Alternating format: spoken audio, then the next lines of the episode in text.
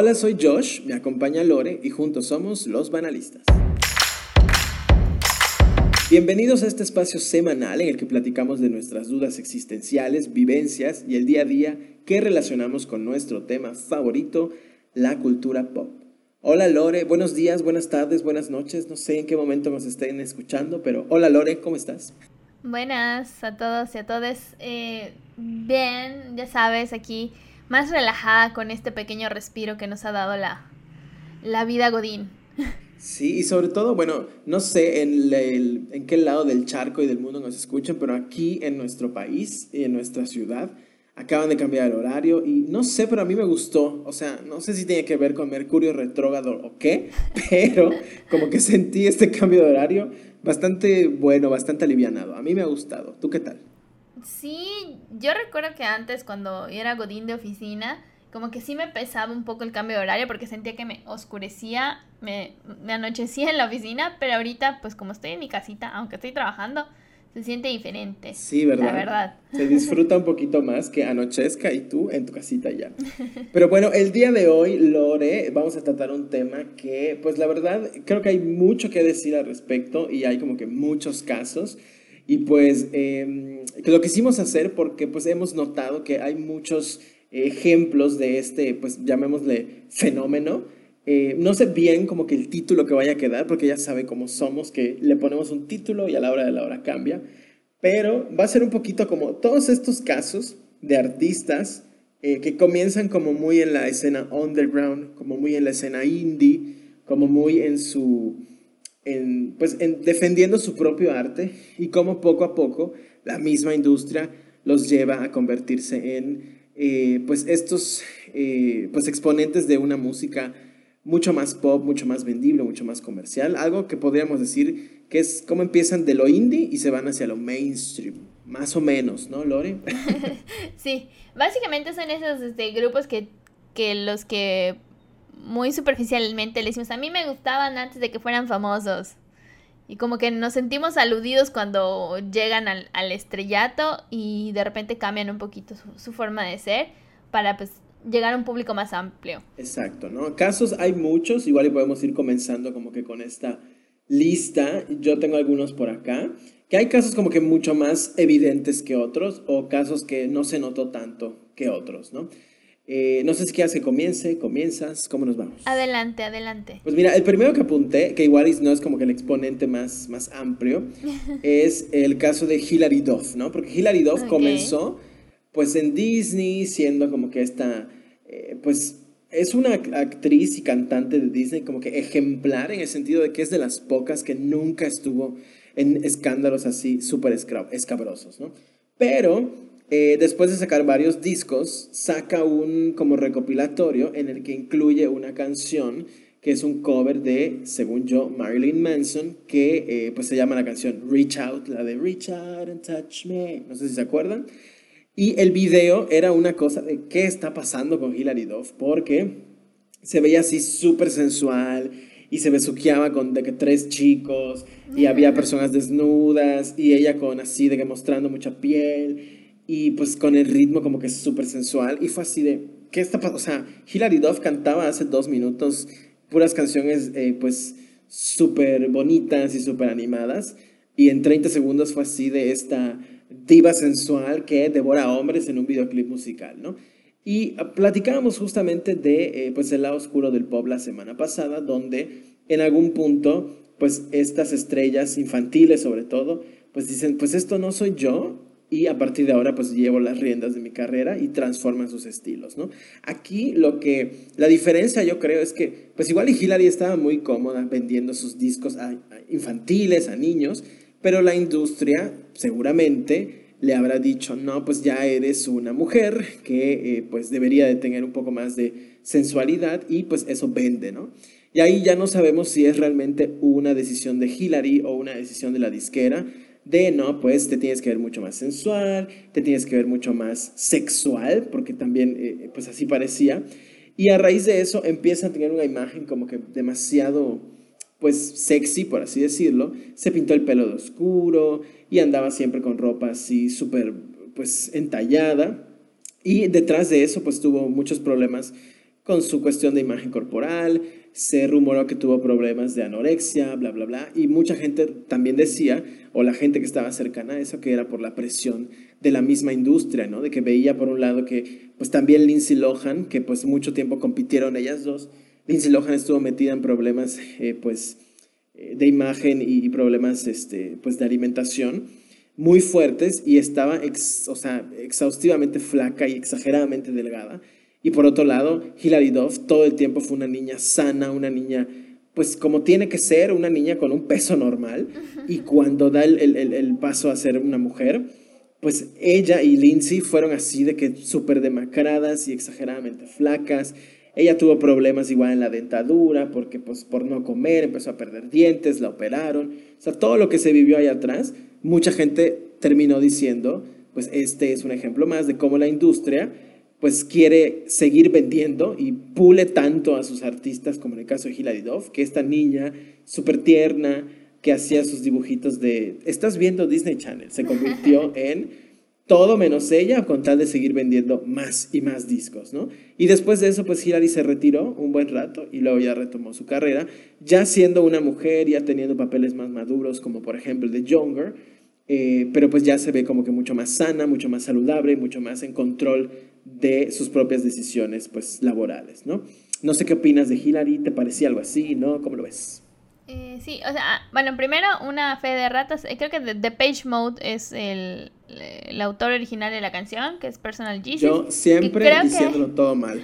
No, que, que, luego creo que sí coverió eh, Marilyn Manson y luego llegó a nuestra amiga Hilary Duff. Sí, eh, aquí es como un caso como muy peculiar este que abordas porque pues sí, o sea, ella, digamos que vivía en, en el mainstream, pero pues en el mainstream suite, y la misma industria o la maquinaria que está detrás le dijeron, no, es que tú tienes que, o sea, como para seguir siendo relevante, tienes que llegar a este nivel que ya es más más sexy, más así. Más adulto. exactamente, ¿no? Y, y, eso conllevó varios cambios. Yo creo que ella no, ah, no sé, igual y es mi parecer, pero como que no se sentía muy cómoda o no parecía estar muy cómoda con, con esa situación siento yo, a diferencia de, no sé, Lindsay, que sí se veía como más, pues que aún así se divertía, ¿no?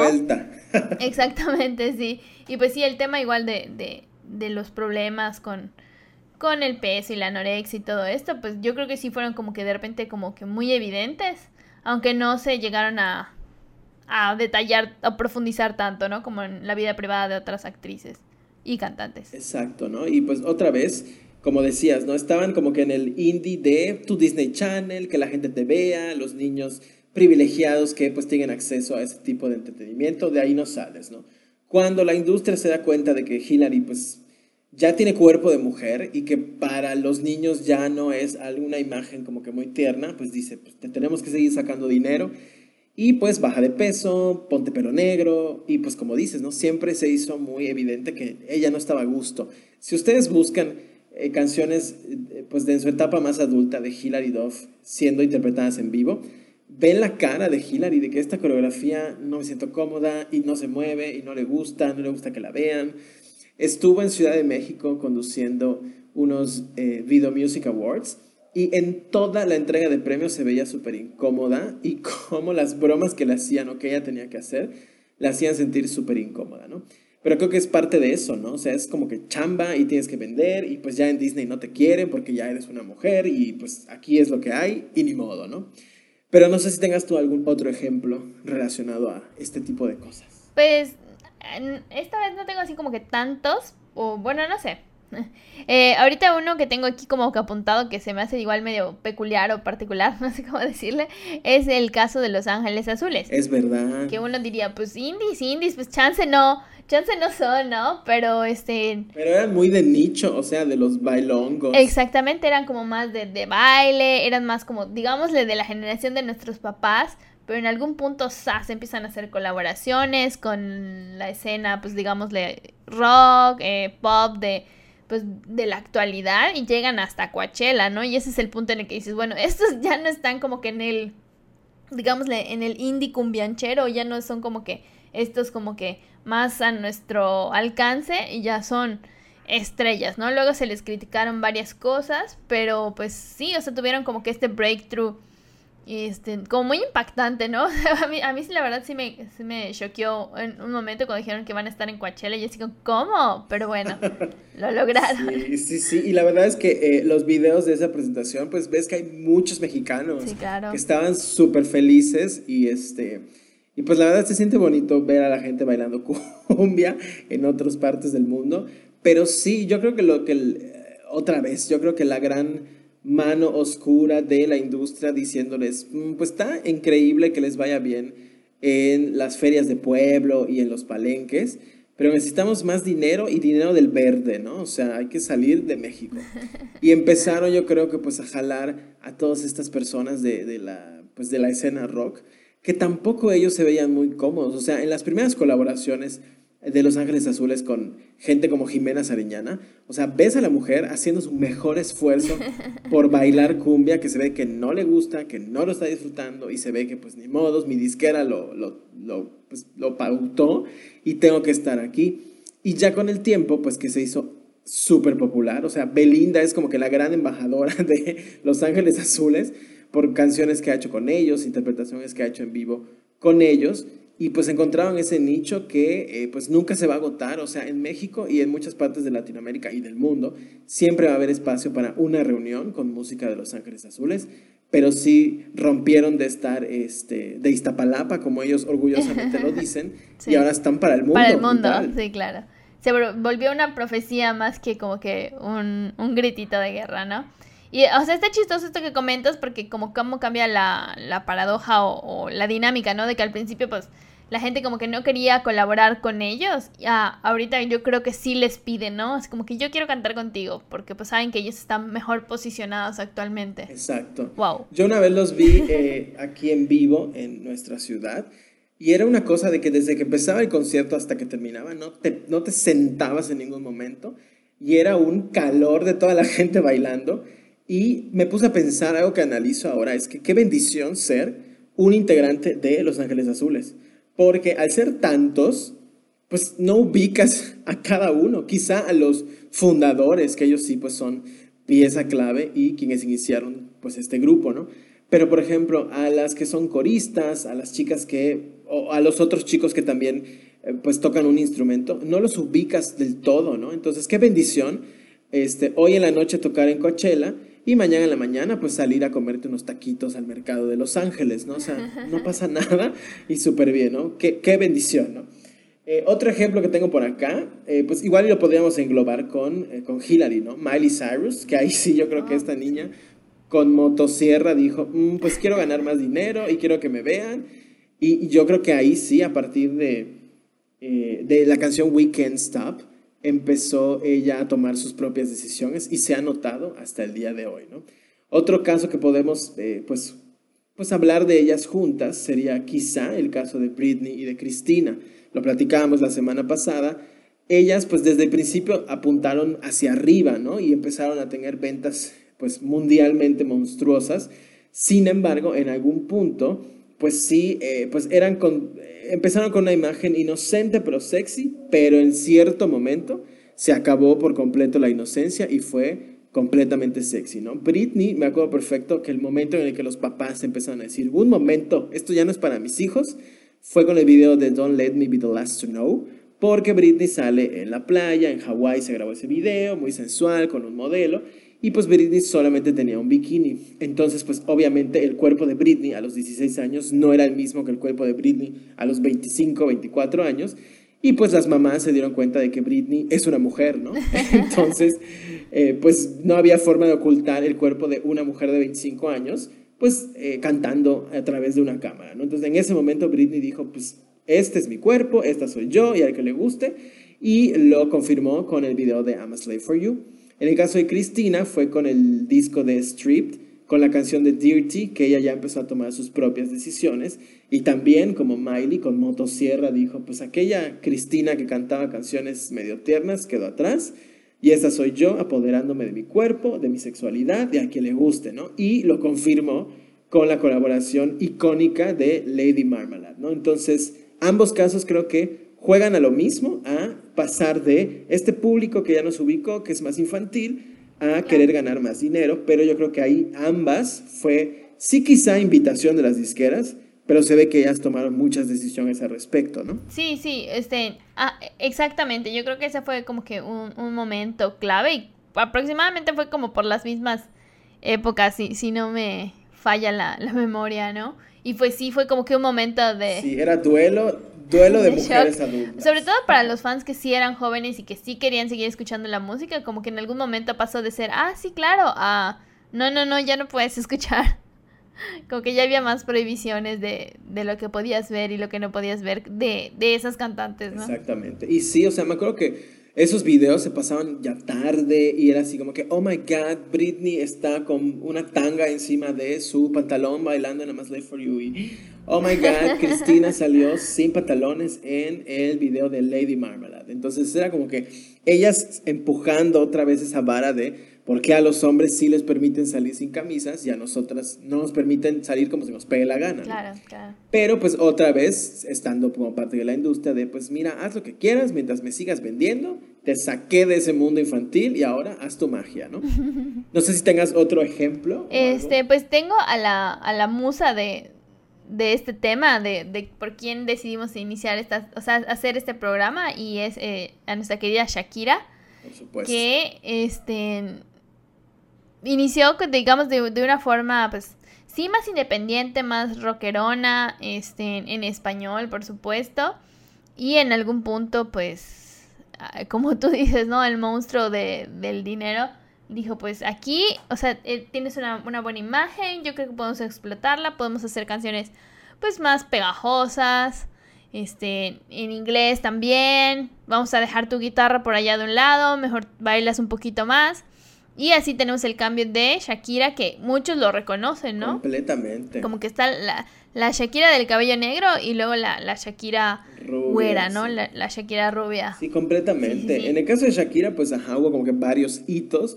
Uno de ellos fue el hecho de que, si no estoy mal, que seguramente sí, pero si no estoy mal, Shakira fue el primer eh, MTV Unplugged que se grabó completamente en español. Nunca había pasado y Shakira lo logró.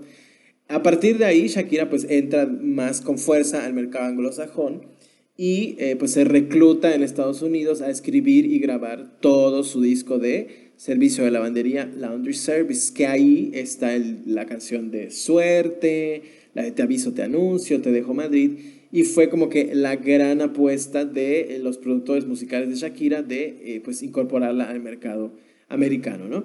Y pues pasó por hojalatería y pintura, y ella lo cuenta ahora, que es, ok, sí te producimos, hija, pero baja de peso. Y si tú ves el MTV Unplugged y luego el video de suerte, sí ves el cambio radical físico, ¿no? Sí. O sea, sí le dijeron, tienes que bajar de peso, y adiós a tus greñas, y tienes que teñirte el pelo, y tienes que agarrar una... Como tú no eres tan americana, pero no eres tan mexicana ni latina, y tienes esta como herencia árabe, vamos a jalarnos de eso. Y vas a salir con rastas rubias, y vas a salir con pues esta parafernalia eh, pues de las odaliscas y bailando y estos como cascabeles. Y pues ella nunca sintió que le faltaba respeto a su cultura porque también es parte de su cultura. Su madre, si no me equivoco, es una persona de esa cultura. Y pues dijo, va. Y me acuerdo mucho que en una entrevista de Britney le muestran un video de Shakira y ella dice, yo la conozco, el día que ella estaba grabando ese video, el video de suerte, eh, ella también estaba grabando eh, eh, un, el video, creo que estaban editando el video de I'm Not a Girl, Not Yet a Woman en el mismo estudio, solamente que una estaba de un lado y la otra del otro, y que pues ajá, en un descanso que salieron de que a tomarse un café y se encontraron y eh, pues ella se acercó, según esto, Britney, a decirle, Ay, hola, ¿cómo estás? Soy Britney, y pues Shakira así de, obviamente sé quién eres. Y que Shakira le dijo, no, pues yo estoy empezando aquí en los Estados Unidos, soy de Colombia. Y le permitió ver partes del video y le deseó mucha suerte. Y, este, y pues suerte, literal, pegó el, increíblemente el, el, pues el sencillo, ¿no? En ese momento, pues Shakira pues ya estaba completamente convencida de que pues ahí era el camino. Si quería dominar el mundo musical, ese era el camino, ¿no? Luego se confirma todo esto con She Wolf, que She Wolf fue lo que yo creo que fue el parteaguas de Shakira. Mucha gente que la amaba empezó a decir, mm, ya no me gusta Shakira. Sí. Y mucha gente que no la conocía dijo, oh my God, Shakira puede ser una Britney, puede ser tan sexy y tan, vamos a decirlo entre comillas, vacía como una canción eh, pues muy popera, ¿no? Y a partir de She-Wolf mucha gente dijo, nah, Shakira ya no me gusta o amo a Shakira. Pero yo creo que Shakira es lo suficientemente inteligente como para, una vez que se adueñó del mercado, eh, pues mundial, porque pues eso es lo que te brinda pues conquistar el mercado americano, pues ya dijo, mm, ok, ya me gané este reconocimiento, a partir de hoy tomo mis decisiones, ¿no? Y los últimos discos que ha sacado y las cosas que ha hecho, pues son más allegadas a lo que le gusta, ¿no? Pero el disco de Servicio de Lavandería y de She Was, se ve mucho que hay muchas decisiones que ella no tomó y canciones que pues se ve que no son su hit, pero que ella tuvo que grabar, ¿no? Pero ella es literal es el ejemplo Bill de este cambio. Exacto, o sea, y, y, y, justo ese es el punto, ¿no? Como que se nota cuando eh, sí hay un cambio de su parte y cuando se ha generado más bien por fuerzas externas que hasta pierde un poquito la, la voz, ¿no? Porque sabemos que pues, ella no solo era cantante, también era compositora de sus canciones, ¿no? Y aquí yo creo que sí habían más manos metidas en, en qué va a salir y qué no va a salir en, en, el disco. Y otro caso que igual estaba, que estaba investigando para, para el día de hoy, que me vino a la mente fue Avril Lavigne, que muy al oh, principio era de que, uh, soy ruda, soy ruda y soy skater y, uh, y odio a mis papás y guau, guau, guau. Y de la noche a la mañana, hey, hey, you, you, I don't like your girlfriend. Y fue así, ¿qué? ¿Quién es esta mujer? Pelo teñido, minifalda, calaveritas rosadas, medio rocker, pero súper sexy. Y toda la gente de, mm, esta no es la Avril que conocemos, ¿no? Y yo creo que ahí sí fue los productores y la industria diciéndole, hija, pues ya no estás en edad para jugar a ser esa niña rebelde. Dos, eh, ya eres una mujer. Y tres, necesitamos que vendas y vendas más. Entonces, pues, ojalatería y pintura como a mi Shakira. Y sacó el disco de The Best Damn Thing, que la música no cambió tanto, pero su imagen era otra por completo. El empaque, digamos que sí. Por completo, ¿no? A mí la verdad es que pues no me molestó el cambio, me gustó su música. Pero muchas niñas se quedaron con, un momento, tú eras mi estandarte para no ser una, una, rubia más. Y ahora resulta que eres una rubia más. ¿Qué está pasando, Abril? ¿A ti te molestó ese cambio? O sea, no que me haya molestado, ¿no? Pero pues sí, o sea, rompe un poco con la imagen. Y aquí es también cuando pues se pone en riesgo, ¿no? Yo no sé, igual en ventas no, no habrá visto un gran cambio. Pero pues yo creo que sí pudo haber perdido pues gran parte de la, de la fanaticada, ¿no? Porque Exacto, su estandarte o su, su lema era que está fuera del sistema, que pues no, porque hace pop, pero este no se viste como convencionalmente, ¿no? Pero pues, no sé, aquí hay de dos partes, o que sí ella también, pues dijo, ay, pues, ¿saben qué? Sí me gusta vestirme bonita, o, o que le dijeron, este, no, pues te pones tu ropita más apretada, porque necesitamos vender los discos, exactamente. Exactamente, ¿no? Y les digo, hay ejemplos, hay miles, no sé si tengas otro por ahí. Tengo uno que es más una anécdota personal. ok, ok. Que como yo fui del indie al No, eh, de un cantante que se llama James Morrison, es un cantante inglés. Ya, ya. Igual y no le suene tanto el nombre, de hecho no sé si ya lo he mencionado aquí, dispensen si ya, es la memoria. este, bueno, este cantante, eh, pues ya tenía un disco cuando tuvo, eh, en, con su segundo disco que se llama Songs for You, Truths for Me del 2008, que llegó aquí como a México por ahí del 2008, 2009. Eh, como que empezó a tener más éxito y fue más ubicado y todos empezaron a escuchar las canciones y digamos que yo les empecé a escuchar como dos meses antes, entonces ya me creía dueña de ese señor, ¿no? Pero eso también tiene como que ver, o sea, como que tuvo este momento de boom en el que fue más eh, reconocido y luego de eso la verdad es que creo que volvió como que a bajarse. Hubo un tercer disco que sí pegó, pero ya no tanto, entonces fue desvaneciéndose, ¿no? Entonces más que nada me hace pensar en, en esta paradoja de la que a veces, a veces nos, nos, quejamos, ¿no? De que, ay, pues es que antes eran como más originales, eh, digamos también el caso, por ejemplo, de Coldplay, ¿no? O eran más como que las canciones te evocaban más y ahorita pues es más pop y esto, pero yo creo que pues también tiene, o sea, no es nada realmente indie en el sentido de que pues muchos cantantes, grupos, músicos, etcétera, pues lo que quieren a final de cuentas, pues sí es un poquito pues alcanzar eso, ¿no? La que la gente los vea, los conozca, los ubique y, y pues va más allá de nuestras como que experiencias egoístas de decir, no, pero es que nadie más te puede conocer para que seas como mi, mi secreto mejor guardado, ¿no? Sí, completamente. Este, y pues también, ¿no? A medida de que, por ejemplo, en el caso de Coldplay, pues a medida de que pues, tienen dinero y tienen pues más acceso, pues las experiencias son diferentes, ¿no? No puedes esperar que compongan lo mismo que cuando no tenían ni un peso y estaban como que luchando por sobrevivir, cuando pues ya tienen tres mansiones en tres diferentes partes del mundo. Exactamente, exactamente.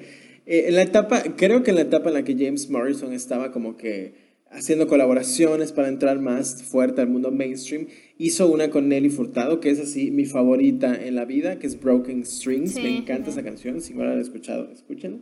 Pero sí, ¿no? O sea, igual pienso, por ejemplo, equiparándolo un poco con Shakira, Shakira hablaba de, este, perteneciste a una raza antigua, de pies descalzos, sueños blancos, bla, bla, bla, y ahora es eh, una loba en el armario, tiene ganas de salir, ¿no? Entonces es como, pues tienes toda la razón, ¿no? El contexto te va moldeando y pues antes te preocupaba eh, la raza humana y cómo había tomado decisiones incorrectas y estábamos como estábamos. Y al día de hoy te preocupa porque tienes muchas ganas de salir a bailar y la gente te juzga, ¿no? Entonces, pues ambas cosas son válidas, pero pues como decimos, ¿no? El contexto te va moldeando. Otro ejemplo que igual fue una por la que me acuerdo que platicamos, eh, que, que, tendría que ver con, con este programa, es Natalia Lafourcade. Natalia Lafourcade, pues es curioso el caso porque yo creo que ella vivió varias etapas hasta que dijo, al fin puedo ser yo. La primera, y poca gente lo sabe, pero Natalia Lafourcade estuvo en un grupo de tres chavitas, tipo jeans, que se llamaba Twister. Ellas cantaban una canción astrofamosa que ya la cantó todo el elenco de Televisa, de grupos juveniles, que es, creo que se llama Late mi corazón, pero es Late, late, late mi corazón. Ah, claro. Esa era de Twister y la cantó Natalia Lafourcade. Evidentemente Natalia Lafourcade era una niña jugando a ser famosa y cuando vio que sí le gustaba la cantada, empezó su proyecto, digamos, indie, que era Natalia Lafourcade y La Furquetina, con, eh, pues, eh, su primer sencillo fue Busca un problema. Yo me acuerdo perfecto, en mis años mozos existía un, una serie de conciertos aquí en eh, la ciudad, de Mérida, que se llamaba Rocola Coca-Cola. en uno de esos vino Natalia Lafourcade y era como que el debut de Natalia, un nuevo talento, no sé qué. Y me acuerdo perfecto que sale Natalia, que aparte es chiquitita, chiquitita, chaparrita, chaparrita, y parece una niñita, o sea, una niñita de verdad, enfrente de miles y millones de jóvenes, eh, un poco pasados de copas, este, pues queriendo escuchar rock, ¿no? Y pues obviamente cantó Busca un problema, la gente le abuchó, no, no permitieron que, siga cantando y se fue. Ay, no. ¿Quién iba a decir que años después, pues es la gran Natalia Forcade, ¿no? Eh, les digo, ella luego pasa por esta etapa de, ok, ahora ya me dio más libertad y saca el disco de, creo que se llama Ju y saca canciones como Casa, como ella es bonita y era como música experimental, que pues sí era pop, pero pues entraba como que en estas composiciones más artísticas. Se exilia mucho tiempo en Japón y en Japón como que agarra un aire de pues tengo que defender quién soy. Se separa del mundo musical y cuando regresa, regresa con un disco en 2012, homenaje a Agustín Lara, que es el de Mujer Divina. Y ahí es cuando ella ya encuentra su camino, ¿no? A partir de Mujer Divina, ella empieza a sacar esta música muy conectada, digamos, a sus raíces mexicanas y pues siempre teniendo en cuenta pues estos ritmos y dándole eh, pues eh, espacio a músicos, digamos, este, pues locales, ha trabajado con, con muchos artistas pues digamos que no tienen gran fama, pero que son muy valiosos porque siguen tocando música, digamos, instrumental, eh, pues regional o prehispánica y demás, ¿no? Entonces, pues ese es su gran, eh, encontró su camino y esa es como que su gran misión, hacer música que le gusta, este, música que se vende, que es igual importante para las disqueras, pero pues teniendo en el centro lo que le preocupa a ella, que es darle voz a estos artistas no tan eh, pues conocidos y que ella pues sea una fuente de trabajo para todos ellos, ¿no? Y yo creo que el vuelco de Natalia Lafourcade de late, late, late mi corazón al día de hoy es otra cosa, ¿no? Claro. Sí, sí, creo que ha tenido, como dices, diferentes etapas. Eh, hay un programa que se llama Song Exploder, que creo que alguna vez lo, comenté como recomendación. es de Netflix. En un episodio hablan justo con ella. Eh, describe este ah, ya sé cuál. la canción de Hasta la Raíz. Está precioso eso. está, muy padre eh, el programa y muy padre ese episodio porque habla también justo de, esta evolución que tuvo, ¿no? Cuando la música ya dejó de ser como que su prioridad, no se sentía a gusto cantando y dijo, bueno, me voy. Creo que se fue a Canadá también, estuvo por ahí. este, aprendiendo otras cosas. Ella, según ya iba a dejar la música para siempre, y, pero pues la música como que la encontró de vuelta, ¿no? Entonces decidió sí volver a cantar, sí volver a interpretar, pero desde su, desde su vertiente, ¿no? Como que lo que le gustaba con las raíces, este, mexicanas, ¿no? Y está súper padre como que ese concepto que le valió, yo creo, como que ver qué es lo popular o qué no era y dedicarse simplemente a lo que ella le gustaba cantar. Entonces, eso es lo que se me hace muy padre de, de la historia y del concepto que maneja Natalia Lafourcade, que nunca va a ser como que lo que está de moda, sino lo que a ella le late. Literalmente. Sí, y la verdad, la, o sea, como que la carrera de Natalia, y a ella misma la he visto como que muy comprometida con el arte per se, y nunca se me olvida la cara que puso cuando un Grammy se lo dieron a Maluma y, se volvió un meme porque estaba con cara de ¿qué? O sea, ¿por, qué le dan un, Grammy a, a, él, no?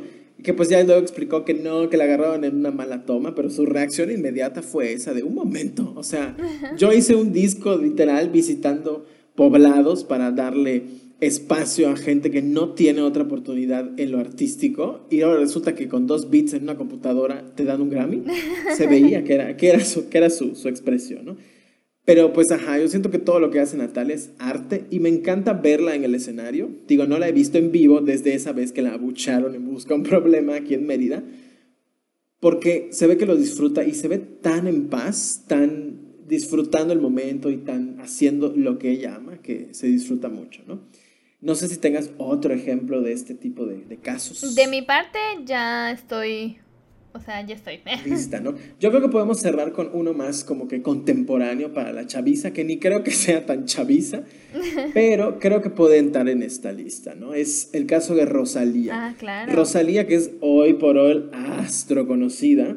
Hay un video muy famoso, que no recuerdo el nombre del programa, pero en España era como un programa de estos realities de talento, donde ella va a hacer casting y pues recibe unas críticas espantosas, ¿no? Cantas horrible, nunca debiste de venir, si no ensayas no vuelvas. Y era una chavita de 16, 17 años, a la cual tú dirías, bueno, la acaban de destruir los sueños, ¿no? Ella siguió preparándose y siguió preparándose, y hoy por hoy Rosalía es un monstruo musical, ¿no? Ella empieza a hacer sus propias cosas y el gran cambio de Rosalía, yo creo, que sí tuvo que ver con el tema, pues, del dinero y el tema de pues la gente ya te está volteando a ver, Rosalía, y tienes que hacer cosas más mainstream, ¿no? Su primer disco, bueno, uno de sus primeros trabajos, este, pues es un disco, digamos, eh, conceptual, es un álbum conceptual, es literal, una historia que se va contando canción a canción, y una canción está conectada con otra, los videos son una cosa fuertísima y toca temas como de violencia contra la mujer y este abandono de hogar y este, pues cómo criticamos a todos y bla, bla, bla. Es un disco visual, todo está en YouTube, que es pues increíble, ¿no? Está dividido por capítulos y esta era como que su onda, ¿no? Sacar música muy experimental, álbumes conceptuales, hacía música con sus manos, que ya ves que en España es como que este estilo musical de pues hacer ritmos con las manos y con los tacones en, tablados y, y demás, y muy flamenco, era lo que ella hacía, ¿no? Entonces empezó con toda esta arte hasta que en algún momento pues llega a, con altura, J Balvin y ahí explota, ¿no? Y a partir de ahí, seamos honestos, la gran mayoría de la música de Rosalía es reggaetón con otro colaborador, reggaetón con otro colaborador. Y no es que esté mal, pero sí notas el cambio de, este, hay una canción de ella que se llama Tu mirada o Tu mirá, porque habla como que muy flamenca y ahora, pues con altura, y pues sí notas la grandísima diferencia que con altura responde a un, una necesidad de colocarla en el mercado y tu mira responde más a un deseo artístico de una cantante queriendo hacer su arte, ¿no? No sé qué opines sobre Rosalía. y la verdad es que aquí pues sí peco de haberla encontrado cuando ya estaba en su faceta más mainstream. Este, me parece, me parece muy padre, muy interesante su, propuesta. Pero sí, o sea, yo no conocía este background del, del, que me hablaste, que se me hace sumamente interesante. La verdad es que ahorita con lo que cuentas ya me dieron ganas de escucharlo. Sí, de verdad es muy, es muy bueno ese, ese disco. O sea, sus primeros discos son otra cosa completamente diferente. Sus videoclips son una cosa interesantísima de ver. Y yo creo que sí, en algún punto cuando la gente comenzó a, a voltearla a ver, pues sus productores le habrán dicho, es el momento, demos el gran salto, ¿no? Y empezó a grabar eh, pues aquellas grandes colaboraciones. Ese primer, este, pues gran álbum se llamó Los Ángeles y luego el que la colocó como que en la mira internacional fue El Mal Querer. Y de ahí en fuera no ha sacado otro disco completo, puros sencillos de colaboración con otras personas, ¿no? Entonces, pues eso habla igual, como decíamos, de este síndrome del TikTok, que hacen canciones para que la gente baile. Creo que es lo que le ha pasado a la carrera de Rosalía, ¿no? Después de su disco de El Mal Querer, que es de que te digo que está dividido como que en capítulos, este, no ha sacado otro disco, puras colaboraciones de que una canción con fulano de tal, una canción con J Balvin, ¿no? Pero pues es parte de, pues hay que vender el monstruo del dinero, como le decimos, ahí está. Y yo les recomiendo mucho que escuchen, de, o sea, y tienen que escucharlo en ese orden, de la canción 1 a la última, no le pongan el shuffle, el mal querer. Es muy, muy buen, muy buen disco y pues todos los videos, es muy bueno. Pero me parece que hasta aquí llegamos con este bello recorrido de, de lo, podemos decir de lo indie al mainstream o de lo muy callado a lo muy vendido, no sé. de lo como de lo, ¿cómo sería? De lo conservador a lo explícito, ¿no? Puede ser, puede ser. De lo pequeño a lo magnificente, no sé, pero usted entendió. y el día de hoy pues no nos resta más que ir cerrando con mi momento favorito de estos grandes eh, pues, episodios que es las recomendaciones. Así es que si gustas comenzar, Lore, adelante. Es de, claro, gracias. Eh, voy a empezar con una que se conecta al programa anterior que es Dune y mi eterna confusión sobre me gusta, pero me molesta, pero sí me gusta. Entonces, vean Dune. Esa es mi, primera recomendación. ¿Cuál tienes tú, Josh? Yo, fíjate que tengo una recomendación que hace poco descubrí. Llevo, em, ¿qué será? Cuatro o cinco capítulos de una serie española increíble que, o sea, me ha tirado de risa, pero me ha puesto a llorar. Es muy del estilo de ese humor español que me encanta, tipo Paquita Salas o tipo... Ah, bueno, ya te iba a preguntar si era élite o algo así. no, no, no. Es como ese humor eh, que te hace reír, pero te hace reflexionar y por general llorar. Y como que esta igual historia tipo veneno, ¿no? De la que te he platicado. Este nuevo, este nuevo pues, trauma que tengo de eh, pues, la televisión española eh, está en HBO Max se llama, y no es insulto porque se apoderan de la palabra en la serie, se llama Maricón Perdido y es muy, muy, muy buena serie, de verdad. Obviamente trata de una historia LGBT, pero tienen que verla de verdad porque te mueres de risa con el personaje principal, todo lo que ocurre a su alrededor. Y hay muchas cosas con las que pues cualquier persona puede conectar, ¿no? Es como que una, un personaje que se rodea de personas que tienen que ver con eh, cualquier familia nuestra, ¿no? O sea, una persona que tiene problemas de alguna manera, una persona que tiene problemas de otra. Y yo les recomiendo eso, ¿no? Maricón Perdido este, está disponible en HBO Max y es una serie española muy divertida, pero muy conmovedora. Así es que véanla mucho. Muy bien. Ya tengo agendado algo más para ver. Gracias. Este, y yo para cerrar tengo una última eh, de esta semana que se llama es una serie de Netflix que se llama Drive to Survive, que es de la Fórmula 1. Este, pues tal vez uno no relacionaría la Fórmula 1 conmigo ni viceversa, pero eh, es una serie como muy, muy interesante que te hace, te hace entender para empezar eh, cómo funciona ese negocio y te hace apasionarte por cada uno de los 20 corredores que están ahí. Este, y además no, no perjudica que la mayoría de los corredores sean bastante atractivos a la vista. Entonces visualmente... Hay de todo. visualmente como Dune es muy atractiva. Interesante y atractivo, muy bien. Exacto. Yo una última rapidísima, no sé si sabías, supongo que sí, hay una serie nueva de Chucky que está en Star Plus. Oh, es de Hulu y vi el primer capítulo con mucho miedo porque a mí por lo menos me tocó en mi niñez las películas originales de Chucky y me daba mucho miedo. Vi la primera, bueno, eh, solo he visto el primer episodio, que es el que liberaron muy al principio, y la verdad es que es muy buena, o sea, es divertida, no cae en la risita tonta, es divertida, tiene su parte perversa, pero está muy interesante porque es una historia de origen, o sea, en las películas originales nunca supimos muy bien de dónde salió este personaje o por qué era tan malo, nos medio contaron, pero en la película de Chucky nos sitúan en un mundo actual, o sea, chavitos en una universidad que ya tienen pues todo este manejo de redes sociales, de plataformas, de dispositivos Y pues hay personajes LGBT, que me parece que es un acierto porque no es forzado, sino que se da orgánico. De hecho, Chucky, el hijo de Chucky, es parte de la comunidad LGBT. Ah, sí, y, este, y pues ahí aparece Chucky, pero nos llevan hasta los orígenes de Chucky, que eso jamás lo hemos visto y es muy interesante, ¿no?